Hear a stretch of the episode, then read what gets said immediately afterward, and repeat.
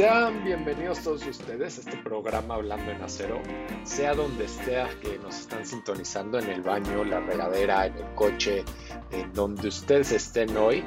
Tengo un gran gusto de saludarlos y también el gusto es mío de acompañarlos y, dejarme entrar a sus oídos. Y como todas las semanas, eh, me es muy grato también saludar a mis compañeras Susana Torres y Alexis Nando. ¿Cómo están? ¿Cómo les ven esta semana? Muy bien, Mos. Buenas tardes a todos. Eh, buenas tardes, Alexis. Todo muy bien por acá, gracias. Gusto de saludarlos y más gusto me da que podamos empezar un nuevo episodio platicando sobre lo que más nos apasiona, el acero. Hola Mos, y hola a nuestros podescuchas y lista también de platicar sobre los datos de la industria siderúrgica, no solo en México, Susi, sino también de lo que pasa en el resto del mundo. Y ya que hablamos del resto del mundo, Alexis, vamos a repasar qué vimos el programa pasado. El programa pasado hablamos de la producción mundial de acero, que pierde 1.4%, quedando en 156.8 millones de toneladas en agosto. Esto tiene que ver con la repercusión de China. Y en el caso de México, la actividad industrial regresa con una tendencia a la alza, con un 1.1%, esto apoyado por el PIB de la construcción, que también vuelve con números positivos. Y, el programa se lo dedicamos a, hablar de arquitectura. Celebramos el Día del Arquitecto, donde Alexis nos contó un poquito sobre la celebración de esta profesión. Y cerramos con broche de oro con la entrevista al doctor Bernardo Gómez Pimienta, así que si se lo perdieron, los invitamos a escucarlo. Y pasemos entonces con Susi para la sección de noticias y tendencias económicas.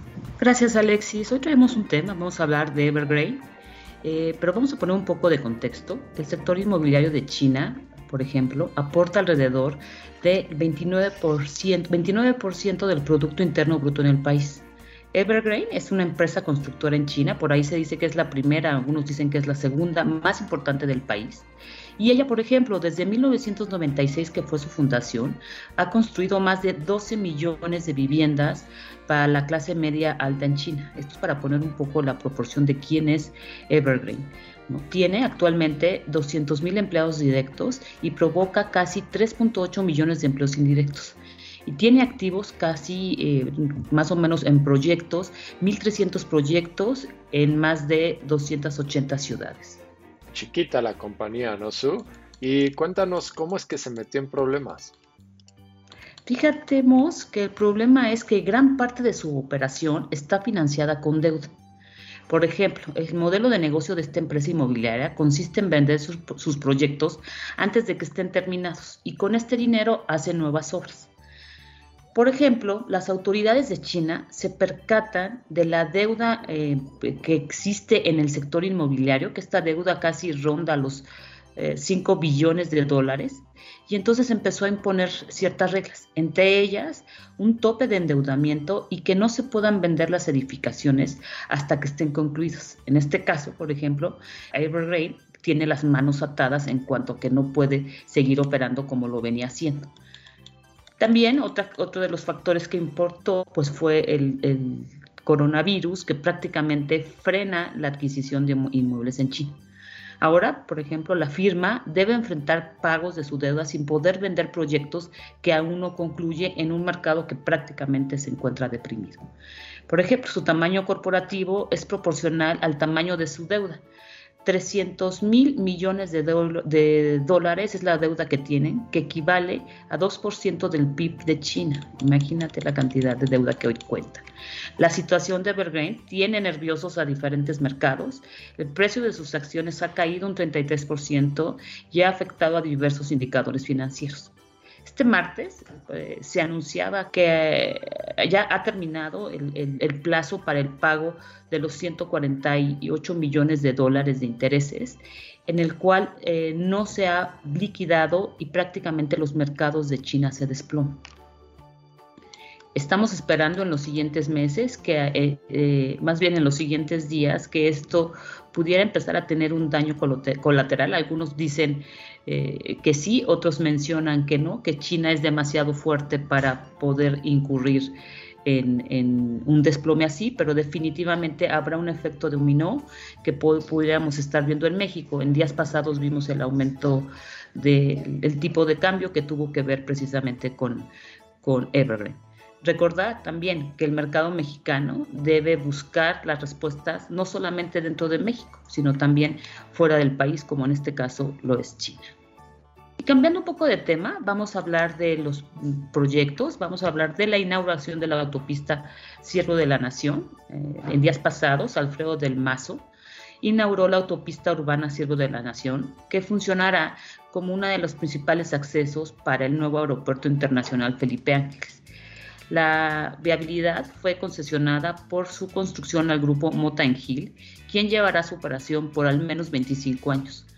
La viabilidad se extiende por 14.10 kilómetros a través del municipio de Catepec y el recorrido empieza en la avenida Río de los Remedios y se extiende hasta Jardines de Morelos. Reducirá los traslados es aproximadamente en más de 30 minutos y dará servicio a 21 mil millones de usuarios al año. La autopista Siervo de la Nación tuvo una inversión aproximada de 10 mil millones de pesos. Esperemos que este proyecto ayude a minimizar el tráfico aéreo que sufre la Ciudad de México, ya que aproximadamente son 1.100 despegues y aterrizajes diarios en el Aeropuerto Internacional de la Ciudad de México. Susi, muchas gracias. Despedimos esta cápsula y damos la bienvenida a Oscar Sánchez con la sección de innovación y transformación digital. ¿Cómo estás, Oscar? Alexis, muy bien, muy buenos días a todos. Susimos, igualmente, qué gusto estar con ustedes y saludar nuevamente a todos nuestros podescuchas y platicar sobre transformación digital. Bueno, pues acá en este podcast nos gusta hablar de superhéroes y cómo no, en esta ocasión quiero hablar nuevamente de otro, y es Robocop. Que si bien este superhéroe podría ser parte de la sección de ¿Sabías qué? Yo me enfocaré en hablar sobre su tecnología, la cual consistía en que a través de su casco, el oficial Alex Murphy detectaba si una persona era un delincuente o no, solo con mirarlo. Hoy esa funcionalidad prácticamente la tiene en la paquetería de cualquier superhéroe que sea un cyborg, pero esta es una versión primitiva de lo que hoy es la visión computacional. La visión computacional la podríamos describir como una tecnología que busca replicar la complejidad de lo que nuestros ojos ven como humanos, y permitir que las computadoras identifiquen y procesen objetos en imágenes o videos de la misma manera que lo hacemos nosotros los humanos. Esta tecnología ha avanzado muchísimo gracias a la inteligencia artificial, el aprendizaje profundo y las redes neuronales, todas estas tecnologías presentes en la industria 4.0. La visión computacional, así como el machine learning, es un experto en patrones. Entonces, la forma en la que funciona es entrenando una computadora con imágenes. Y me refiero a muchas imágenes, miles de imágenes, ¿Qué miles, millones de imágenes, si es posible, las cuales pueden estar etiquetadas y a través de algoritmos permiten que la computadora identifique patrones y relaciones entre esas etiquetas. En la vida cotidiana esta tecnología está presente en muchos ejemplos comunes, ya sea en vehículos autónomos, como lo hemos hablado en otras ocasiones de Tesla, en otros podcasts. Eh, también está, por ejemplo, en las embajadas, cuando usan el reconocimiento facial para un mejor ingreso en las aduanas. Incluso las empresas, ahorita por la pandemia, lo utilizaron para validar que eh, las personas ocupen el equipo sanitario correspondiente o si hay aglomeraciones en un, punto específico. Esta tecnología en la industria es ampliamente utilizada, pero principalmente se reducen en cuatro casos. Primero, en la detección de personas u objetos. Segundo, vigilar las trayectorias de objetos. Tercero, comparar características para apoyar temas de calidad o decisión. Y cuarto, en detectar defectos en piezas. En Gerdau Corso, por ejemplo, contamos con desarrollos que se enfocan en proteger a nuestras personas realizando cercas virtuales en zonas de mayor riesgo y también en procesos de clasificación de nuestra chatarra, insumo principal para producir nuestro acero. En la construcción se, se, ha hecho un camino también muy grande de esta tecnología, siendo las más comunes el poder detectar, por ejemplo, si en una obra el personal cuenta con el equipo de protección personal o no, si hay personas dentro de zonas de exposición de riesgo pero bueno, como hablamos, la visión computacional es una herramienta clave en la industria, en la obra o en la vida diaria, la cual brinda superpoderes como los de Robocop para mejorar la toma de decisiones y que ayuda en la clasificación, estructuración y relación de objetos en imágenes o videos. Y Oscar, claro que Robocop es un personaje ficticio eh, que hoy en día, la verdad, yo no lo veo tan lejano que se pueda hacer realidad. Como bien dijiste, estamos viviendo una nueva manera de organizar los medios de producción. Eh, estamos enfatizando la idea de una creciente adecuada digitalización en todas nuestras unidades productivas, no solo en nosotros, sino de toda la industria, ¿no? Y todas las industrias. Y pues nada, muy buena cápsula, Oscar, muchas gracias. Creo que te voy a tomar la palabra y por qué no, vamos a hacer un, una capsulita de sabías qué de Robocop, a ver de qué nos sale. Y hablando de eso, Pasemos a esta sección y quisiera preguntarles, ¿sabían que existe un edificio con elementos impresos de acero en 3D? ¿En serio, Moss? Mira, fíjate que había escuchado de impresoras en 3D que hacen y construyen en concreto, pero eh, creo que este debe ser un nuevo proyecto, ¿no? Porque no, no he escuchado de él. Sí, de hecho ya, ya hay varios, eh, este es uno de ellos. El pasado 3 de octubre se colocó la última piedra del Museo del Futuro por el jeque Mohammed bin Rashid, eh, el Museo del Futuro se encuentra ubicado junto a las Emirate Towers en Dubai y el diseño estuvo a cargo del arquitecto Sean Kila, que seguro dije muy mal como todos los episodios. La firma Kila Design, construido con el objetivo de ser un lugar para alojar a los mejores y más brillantes inventores y emprendedores, y ofreciendo un entorno integrado que empodera las mentes creativas para probar, para financiar y comercializar ideas para prototipos y servicios futuristas. Y con esto alaban su lema de ver el futuro, crear el futuro. Y es difícil describir este edificio, la verdad las imágenes son bien impresionantes, pero trataré de ser amigable con esta explicación. Tiene una forma caprichosa. La geometría se asemeja a una dona, pero está medio ovalada. Y algunas versiones mencionan que lo que se quiso replicar es un ojo. Pero bueno, vamos a dejar un poquito de lado las especulaciones y ver lo que sí es un hecho. El significado que el diseñador quiso transmitir tras su diseño eh, es más o menos así. La inspiración principal fue crear una forma que represente la visión hacia el futuro. Los niveles de exhibición representan su compresión del futuro en contraste con el hueco central de la estructura que representa lo que aún no sabemos porque las personas que buscan lo desconocido continuarán innovando y haciendo descubrimientos para ayudar a guiar a la humanidad hacia un mejor futuro.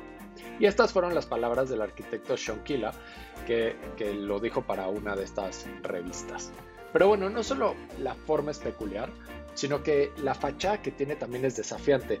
Y además tiene un elemento que me gusta mucho y obviamente es el acero. La estructura está forrada por láminas de acero inoxidable sin costuras, miles de triángulos de acero entrelazados fueron producidos por impresoras 3D, las ventanas son de vidrio, pero estas forman frases de poesía escritas por el gobernante de Dubái eh, de noche esta escritura en caligrafía árabe se ilumina por 14.000 kilómetros de luces LED, que eso es impresionante. La estructura también está conformada por 2.400 vigas de acero que cruzan en diagonal. Se encuentra apoyada en 890 paneles de plástico reforzado con fibra de vidrio, GFRP por sus siglas en inglés, que es Glass Fiber Reinforced Plastic.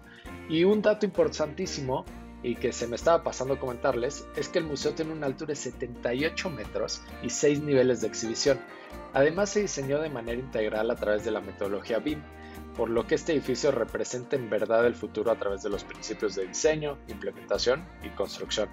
¿Qué les parece? La verdad es que es un diseño pues para todos los gustos, ¿no? No sé si a todo el mundo le encante, por lo menos a mí sí me gusta. Pues tan solo de ver las fotos es impactante. Creo que los Emiratos Árabes están apostando por la construcción en acero y la arquitectura monumental. Tan solo lo podemos ver con la segunda sede del Museo del Louvre o el Burj Khalifa, del que ya nos contaste, por cierto, Mos. Definitivamente, como mencionas, Alexis, es impactante pensar y ver cómo avanza la cuarta revolución industrial tecnológica que estamos viviendo en estos momentos y, y pensar que ahora se puede imprimir en 3D con el acero de verdad es asombroso. Pero entonces, ¿esto quiere decir que eh, ya se inaugurará este museo? Pues ya, ya estamos a nada, Su. La inauguración coincidirá con la celebración de la Exposición Universal de Dubái, que se celebra todo este mes de, en este año del 2021. Los creadores del museo piensan atraer a más de un millón de visitantes al año y se supone que la mitad de ellos pues, van a ser turistas, ¿no? Como Dubái, una ciudad 100% dedicada casi al turismo. Y bueno, a todos los que nos escuchan del otro lado del charco y si están allá y si tienen la oportunidad de visitarlo, pues corran y bueno, Moss y Susi, ahora pasamos a nuestra sección de entrevista con nuestro invitado que está conectado con nosotros directamente desde Brasil, nuestra sede principal en Gerdau. Susi, ¿quién nos acompaña? Con mucho gusto, Alexis. Hoy está con nosotros Gustavo Beliza, licenciado en Ingeniería Civil por la Universidad Presbiteriana Mackenzie en Sao Paulo, Brasil. Durante sus estudios realizó un intercambio en el 2008 a Estados Unidos y un intercambio en el 2014 en Austria. Comenzó su carrera en el primer año de la universidad en una empresa de ejecución de hormigón armado. Ha tenido experiencia colaborando en empresas dedicadas a la construcción en Brasil como Even Constructora, Luke Engineering y Constructora Abduch. Es fundador de la empresa de construcción G2B Constructora y desde 2018 se integra al equipo principal de Startup Brasil al Cubo como socio y gerente operativo. Gustavo, es un gusto tenerte por acá. Estás en casa. Bienvenido. ¿Cómo estás? Dale, Carlos, Alexis, Susi, Oscar y todos los, los que me escuchan. Buenas tardes. Muchas gracias por la invitación para este podcast. Es un placer estar con ustedes. Yo he escuchado grande parte de sus podcasts y muchas felicitaciones por la propuesta de transmitir información para las personas. Creo que esto es muy importante para todos. Me gustaría decir también que gracias a la invitación de Gerdau y Gerdau Corsa, las, las dos semanas que yo y Ricardo nos quedamos en México fueron oportunas, e increíbles. Pero para Carlos, no sé si puede decir el mismo. Sacamos como cinco años de, de su vida en dos semanas. No tengo el acento chileno de, de, Fernando Pesaña, el oye. Mi español es más para un, un portuñol mismo, entonces si, si, yo digo algo que no, no comprendes, Carlos, el, el traductor oficial de los brasileños, puede me ayudar acá. Bueno, desde que, desde que me conozco como gente, mi abuelo, mi padre, mi tío, estaban metidos con, con construcciones, entonces yo me envolvía un poco con ellos y, siempre me gustó lo que vi. Cuando yo estaba en colegio, en high school, muchos de mis amigos no lo sabían que hacer, tenían dificultades para, para seleccionar lo que serían en el futuro se caminarían para administración o arquitectura, economía o derecho, medicina o ingeniería. Y para mí era una decisión lista. Tan pronto cuando como me gradué, empecé a estudiar ingeniería civil en Mackenzie, en São Paulo, donde yo nací. Y esto se pasó en 2010. Y siempre me gustó mucho cosas exactas, ¿no? Que, que hay una explicación o, un sentido real y físico para la respuesta. Gustavo, y eh, justo la, la, primera pregunta que te iba a hacer era de esa historia, que creo que ya nos contaste un poquito, pero me gustaría aprovechar algunas otras cosas que mencionaste, como tus, tus, días aquí en México, sí, definitivamente. Yo no tenía canas hasta que te conocí a ti y a Ricardo, entonces me empezaron a salir canas. No sé si saben lo que son canas, pero son el, cuando te sale pelo blanco, solo que a mí me salieron de colores, verde sobre todo. Fueron dos semanas muy intensas, y, pero de verdad yo aprendí, aprendí muchísimo y, y, me encantó estar con ustedes acá. Sí, justo yo te iba a preguntar un poco sobre tu historia y por qué habías decidido estudiar ingeniería civil. Creo que ya contestaste eso, pero Alexis tiene otra pregunta bien interesante que creo que es oportuno hacerle en este momento. Gustavo, qué gusto tenerte por acá. Ahora sí, durante el podcast y que ya me habías comentado que te había gustado mucho este programa y que eres fan. Esperemos que muchos también por allá en Brasil nos estén escuchando. Y bueno, continuando un poco de lo que mencionabas al inicio, eh, yo quisiera preguntarte que, bueno, durante tus estudios tuviste la oportunidad de realizar no uno, sino dos intercambios eh, universitarios en Estados Unidos y Austria. Y cuéntanos, eh, ¿cuáles han sido los aprendizajes más significativos que destacarías de estas oportunidades? Y bueno, también, ¿cómo te complementaron a, a ti, ¿no? Para dirigir tu experiencia profesional ahora. Sí, Alexis, uh, experiencias buenísimas que tuve en mi vida, de mucho aprendizaje, como en todo. En agosto de 2008 hasta agosto de 2009, yo viví en Estados Unidos, en una ciudad chiquita llamada Canby, en Minnesota, que, se queda centro, de, centro norte de Estados Unidos, una ciudad de 1.900 personas. Entonces, una experiencia increíble y diferente para mí, que siempre había vivido en São Paulo, una ciudad enorme, muy grande, pero yo nunca tuve miedo de nuevas experiencias y oportunidades. Por lo contrario, siempre me gustó cosas nuevas y que me tiran de mi zona de conforto. Uh, por ejemplo, en Estados Unidos, para empezar, tú eres obligado a hablar una lengua que no es la tuya. Y, y, es esto, o tú hablas inglés o hablas inglés. No hay otra opción, porque nadie va a comprenderlo si, si no, no hacerlo.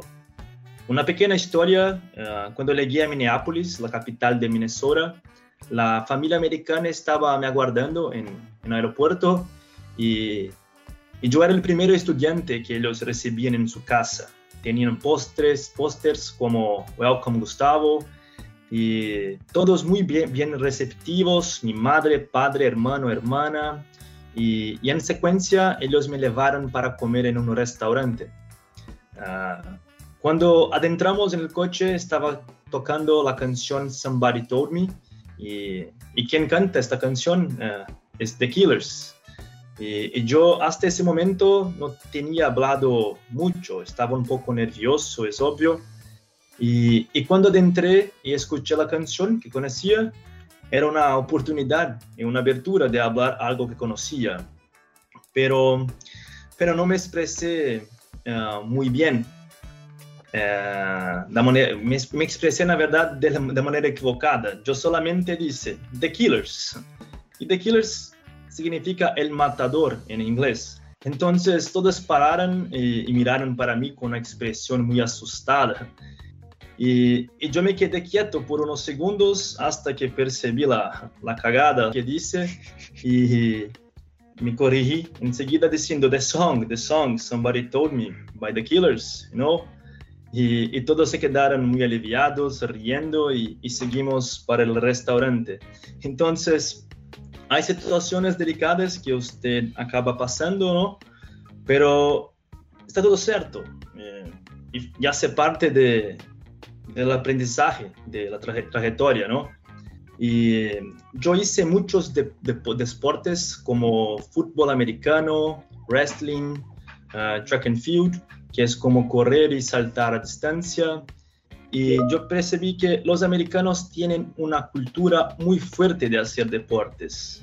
Todos los días, de las 3.30 hasta las 5.30, hacen el mismo deporte durante tres meses, todos los años. Entonces, es una intensidad grande y en el ambiente muy competitivo. Todos quieren hacer parte del team varsity, que es el mejor team de, su colegio. Uh, muchos despertaban muy cedo para hacer gym, academia, por la mañana y por la tarde deporte. Y es una dedicación muy grande, con muy, mucho foco. Por esto que los americanos siempre tienen decenas de medallas en las Olimpiadas y esto hace parte de la cultura de ellos. Otra cosa que, me gustó mucho, que es diferente de Brasil, es, la escuela. En Brasil usted no, no puede cambiar los temas que usted quiere estudiar. Son estas y estas por todo el año y usted tiene que hacerla. Gusta o no le gusta, tiene que hacerlas. En Estados Unidos es un poco diferente. Usted puede escoger algunos de, de los temas que le gusta más. Por ejemplo, uh, yo, yo hice un tema llamado Forensics, que es como Sherlock Holmes o Dexter to Detective, que es un tema de detective, que aprende a interpretar diferentes asuntos de diversos puntos de vista y esto me gustó mucho. Y la cultura americana es que es muy parecida con la, las películas de cine, que no es legal vivir hasta 18 años, entonces todos viven escondidos y las fiestas ilegales y todo eso. Eh, es muy divertido. Y en contrapartida, para tener una habilitación, license, para andar de coche en Minnesota, era de 16 años. Y en Dakota del Norte, que era muy cerca de, de mi casa, era 14 años. Entonces, usted miraba niños andando de coche por la ciudad fue una, una, buena, una buenísima experiencia. en Estados Unidos. Y en Austria, en 2014, yo viví seis meses en Graz, una ciudad de muchos universitarios de todos los lugares del mundo. Entonces, conocí diversas culturas diferentes, escuchaba todos los tipos de idioma, uh, muchos sin comprender nada, es claro, pero el motivo principal era practicar uh, mi alemán, que yo estudié ocho, durante ocho años en, en escuela y hacer ingeniería civil. Y llegando en Graz, mi casa se quedaba en la calle Moserhofgasse 41, que es 41, 41B, y, y mi vecino, que era la calle Moserhofgasse 41A, era la primera universidad de jazz de la Europa. Entonces, donde yo iba para mercado, para alemán, universidad, yo escuchaba a jazz. Conocí un ucraniano muy loco, muy simpático y muy loco, uh, Alex, y compré un saxofón e empecé a platicar. Acabé viajando para, para 15 países en Europa, conocí muchas culturas distintas, desde norte como Dinamarca, Suecia, en el este como Praga, Budapest, Polonia, que es increíble. Fui para Alemania, Luxemburgo, Bélgica, Holanda y por, por ahí sigue. Y es impresionante cómo las culturas son diferentes en un, una buena manera. Para mí, uh, las culturas más semejantes de, los brasileños son, son los croatas y los, belgas, que les gusta mucho vivir una cerveza, platicar, se divertir y aprender. Y fueron meses muy buenos, conocí mucha gente y fue una experiencia excepcional recomiendo para todos los estudiantes que tienen esta oportunidad. Gustavo, pues nos dejas, eh, le dejas a los podescuchas eh, eh, dos creo, enseñanzas de tu parte estudiantil, que es salir de tu zona de confort y pasión por lo, por lo que haces. Creo que viviste grandes momentos universitarios eh, y dejarles ahí la recomendación a los podescuchas universitarios que, que salgan de su zona de confort y conozcan diferentes culturas y diferentes países. Y cambiando un poco el tema, eh, actualmente formas parte del equipo principal de Brasil al Cubo, esta startup especializada en la construcción fuera de sitio. ¿Podrías explicarnos un poco en qué consiste o cómo funciona este método de construcción, Gustavo? Claro, Susi. Siempre un, un placer enorme hablar de Brasil al Cubo, visto que, que hoy llevo básicamente como mi vida, ¿no? Uh, Brasil al Cubo es una empresa de soluciones constructivas ágiles. Todo que hacemos es con una mentalidad que sale de, lo ordinario, de la metodología normal de ejecutar una construcción. Nosotros hacemos casas, edificios, hospitales, hoteles, todo que cabe en la implantación en sitio, uh, on-site, y también en las, naves, las fábricas off-site percibimos que, el cliente no, le gusta tener un dolor de cabeza en todos los procesos de la construcción. Entonces, no agregaría mucho para, para los clientes hacer apenas los procesos industriales, sin un apoyo y competencia para ejecutar el proyecto como un todo. Entregamos solamente una parte de la construcción, y si la llave en la, la mano del cliente cuando todo está listo tenemos desde la, la concepción arquitectónica, proyectos ejecutivos de arquitectura, ingeniería con todas las disciplinas, los temas como eléctrica, plomería, estructural, climatización y todos los otros. Y, y Brasil al Cubo es una empresa que tiene seis años de vida, es muy joven, ¿no? donde en 2017 facturábamos cerca de 800 mil reales, que en la época era como 200 mil dólares, y ahora en 2021 cerca de 500 millones de reales, que es como 100 millones de reales, de, de dólares, permiso. Un crecimiento muy rápido. Uno de, de, los diferenciales de nosotros es que no, no pensamos en la ejecución como como cualquier otra construcción. Y sí pensando en, en procesos. Nuestro mindset es procesos. Básicamente dividimos todo el proyecto en, módulos del tamaño que más hace sentido para fabricación, pensando siempre en, en, la parte financiera para el cliente y en las dificultades normativas logísticas. Entonces, tenemos módulos de 3 por 3 por 3 metros hasta módulos de 380 de ancho por 15 de largo y 380 de alto, pero no hay un dimensionamiento padrón.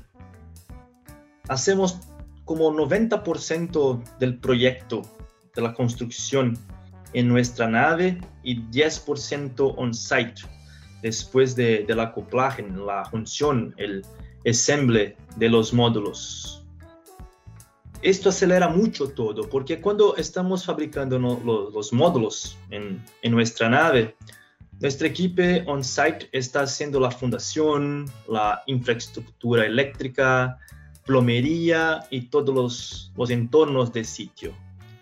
La operación dentro de una nave es, es también muy más, más eficiente. La cualidad es más precisa, nosotros no utilizamos agua, por ejemplo, en los procesos, solamente para, para poner, para asentar el piso acabado, por ejemplo. Eh, para dar un ejemplo para, para, todos, en 2020 y 2021 entregamos siete hospitales con, con, plazo de, con plazo medio de 33 días. En Porto Alegre concluimos toda la fabricación en la nave en 18 días. Esos proyectos tenían cerca de 1000 a 1800 metros cuadrados. Entonces, es muy rápido. Entregamos también un, edificio de, de 8 pisos con total de 3.300 metros cuadrados acá en, en, la ciudad de Tubarón, Tiburón, en, en 100 días. Entonces, este sistema modular industrializado es claramente muy más, más eficiente, muy, muy, mucho más, muy más rápido que el sistema convencional. Gustavo, la primera vez que yo escuché de ustedes, eh, no recuerdo si fue por alguien de verdad o alguien nos mandó la nota y, la verdad es que yo no podía creer los números que, que, acabas de decir, ¿no? Solo para que quede bien claro, ese edificio de eh, que comentó Gustavo, son 100 días desde que firman el contrato hasta que te entregan la llave. Es algo impresionante la velocidad con la que trabajan y también cómo lo hacen, ¿no? Todo lo hacen, como él dijo, dentro de una fábrica. Eh, la verdad es que felicidades por, por ese excelente trabajo y me imagino que ha sido toda una trayectoria, no solo en la empresa, sino también tuya. Y me gustaría que nos contaras un poquito, pues, cómo fue para ti empezar de donde empezaste y llegar ahora a tener la gerencia operacional. ¿Cómo, fue ese proceso? Claro, Carlos. Yo conocí Brasil al Cubo en, en septiembre de 2017. Ah, estaba en São Paulo y yo tenía una constructora convencional y, y, trabajé con Ricardo Mateos, que es el fundador de Brasil al Cubo, en el primer proyecto hecho de Brasil al Cubo en São Paulo. Es una historia grande, pero y podemos hablar en una otra situación, pero uh, me quedé socio en febrero de 2018 y de febrero de 2018 hasta septiembre de 2019, yo y otros dos socios de São Paulo, São Paulo uh, viajábamos para, para Tubarão una vez o, una vez a cada cada mes o una vez a cada dos meses. Era una relación distante y muy delicada. Grande parte de, mi día en São Paulo, yo pensaba en Brasil al Cubo y no podía hacer mucha cosa para ayudar a operaciones. Estaba muy, muy lejos. Entonces, en septiembre de 2019, yo hablé con mis socios de São Paulo que estaba pensando en, en vivir en Tubarão saqué mis cosas y, y acá llegué. Simplemente así. Fue una transición muy rápida después de, de casi dos años, ¿no? Y el comienzo, yo estaba, el comienzo cuando yo vení para Brasil del Cubo, yo estaba trabajando con los procesos de toda la empresa, comprendiendo y ayudando a hacerlos porque hasta este momento no teníamos nada comparando con, con los días de hoy, ¿no? Hablando de estructura de, de una empresa. Y en febrero de 2020, yo estaba en, en Florianópolis, uh, la capital de Santa Catarina, haciendo clases de kitesurf y la pandemia estaba muy fuerte en el mundo, pero no en Brasil. Brasil no había empezado ainda. Yo llamé a Ricardo y dije, amigo, vamos a hacer hospitales. Y, el próximo día hablamos con, con, los socios sobre el tema y no sabíamos mucho sobre esto, las normativas y y, y nuestra equipo comenzó a, a pesquisar y, y, a estudiar sobre hospitales. Michel Rodrigues, que es un socio nuestro, después de algunas semanas que la pandemia había llegado en Brasil, él habló con, con Ambev y nosotros teníamos nuestro primer cliente para hacer un hospital. Y, y fue un, un, un, un, final de semana muy animado y excitante. Y en cinco de los siete hospitales, nosotros estábamos con operación en naves en Santa Catarina y, y Paraná. Paraná es, no es lejos, es muy cerca de Santa Catarina, somos, somos vecinos.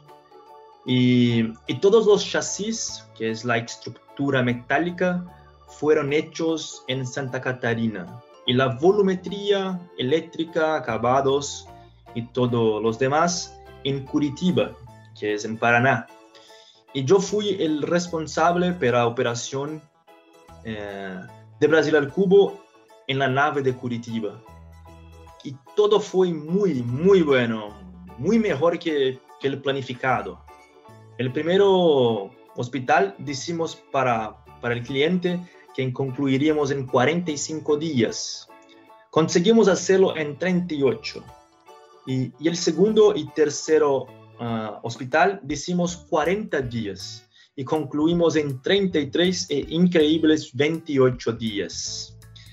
Y cuando yo, yo regresé del segundo hospital uh, a Tubarón, uh, gané ese cargo que ocupo hoy de, gerente operacional y caminamos siguiendo tocando los, los demás hospitales y los otros proyectos eh, pero el principal trabajo de conducir el operacional, uh, sin duda, es la gestión de personas. Sabemos que, que, trabajamos con plazos muy, muy más rápidos que el mercado. Entonces, tenemos una flexibilidad muy ágil y rápida para tomar una decisión. Porque los procesos son los procesos, ¿no? Pero las personas que, que hacen de la empresa quién es. Y, y, una curiosidad, hoy nosotros tenemos, tenemos una, una ecuación, es llamada ecuación de Belicia. No me gustaría llamar ecuación, ecuación de Belice en principio, pero mi equipo y todos los otros decían, no, tienes que tener este nombre.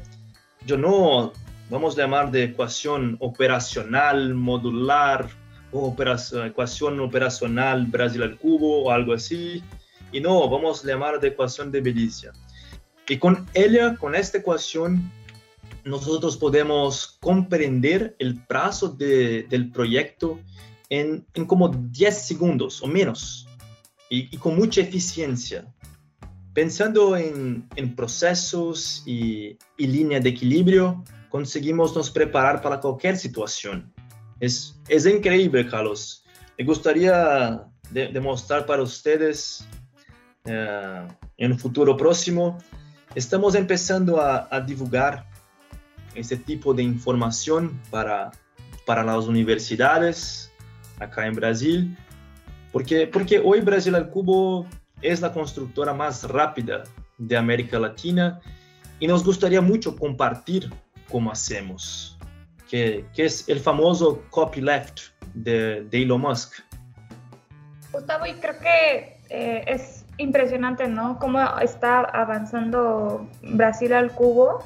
Digo, no tiene tanto tiempo este, de haber hecho esta startup en la, en la construcción y, y, como bien lo dijiste, está eh, avanzando súper rápido y lo podemos ver, por ejemplo, con su edificio de 7, 8 niveles, no recuerdo cuántos niveles son exactamente, que es el, el, edificio más alto, ¿no? Con, este, con esta metodología de construcción modular en acero.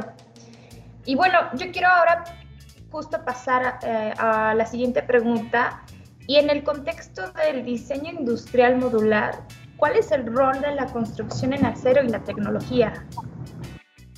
Bueno, Alexis, primero, primeramente necesito explicar para quien nos escucha los cuatro tipos de, construcción modular industrializada. Eh, la primera, que es la 1.0, que, son las construcciones prefabricadas o premoldadas, ¿no?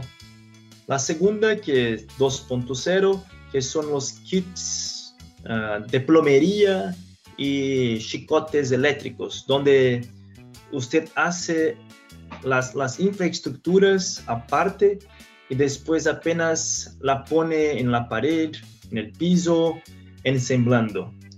La 3.0 es el modelo 2D, como Caterra, Verde en, en Brasil y algunas otras que hacen un sistema panelizado. Llevan todas las paredes y, y techos listos de la nave y después luego las ensamblan. Y el 4.0, que es el modelo 3D, que es llevado un, un volumen, un volumen listo, y, Brasil al Cubo es conocida por ustedes pelo 4.0, pero hacemos todas las otras también. Y hablando de acero, nosotros hacemos toda la, la, estructura de nuestros módulos en acero. La empresa nació con, con acero. Antes de producir el primer módulo, Ricardo y su padre trabajaban con, con estructuras metálicas. Y, el acero es, es muy más rápido para trabajar y propone para los módulos una condición estructural muy más favorable, ¿no? Ah, conseguimos trabajar con, con, claros muy largos y también una, dar una, una, rigidez, una robustez, que los módulos puedan ser transportados eh, y izados como lifted. Ah, conseguimos también dimensionar la estructura para hacer 8 pisos, como hemos hecho, o 15 pisos, uh, o más grandes, como, como, como queremos, que es solamente una, un dimensionamiento de perfiles metálicos, ¿no? Y, y la durabilidad de acero, ustedes saben muy mejor que yo que, que si bien tratada, puede durar una infinidad. Y, y hablando de tecnología con, con, el acero, es muy favorable para nosotros porque proyectamos en softwares como Trimble, Tecla, que nos permite fácilmente transmitir la información para una máquina, una máquina de corte, una máquina de, perforación, hacer el beneficiamiento y después ensamblar todo atornillado muy rápidamente. Qué interesante, eh, Gustavo. Y fíjate que justamente nos has venido platicando acerca de los planes actuales de Brasil al cubo, pero me gustaría que nos platicaras un poco más de qué hay en el futuro para Brasil al cubo. Bueno, Susi, uh, este mes de octubre todos los gerentes y directores están haciendo los planes para 2022. No está completamente listo, pero tenemos un paisaje que puedo compartir acá.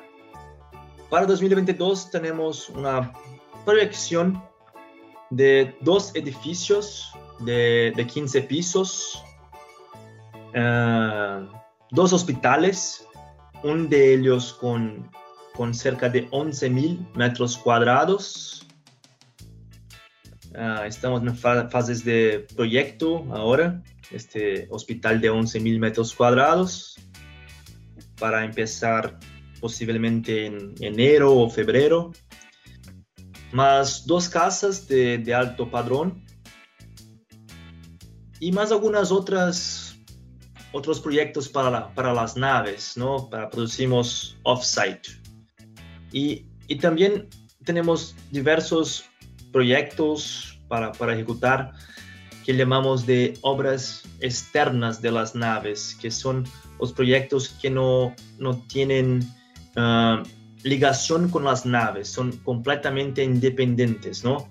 Como estamos haciendo ahora una obra para un puerto en, en San Luis do Maranhão, por ejemplo, que no, no, se pasa por las naves. Entonces, también hacemos este, este tipo de, de fabricación, de, de ejecución.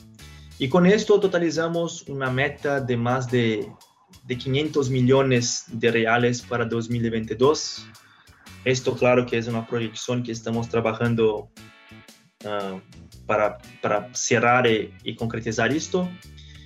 Y, y, otro proyecto muy importante que voy a comentar con usted acá para 2022 es la construcción de nuestra nueva nave en Brasil. Hoy nosotros tenemos 3.800 metros cuadrados de nave.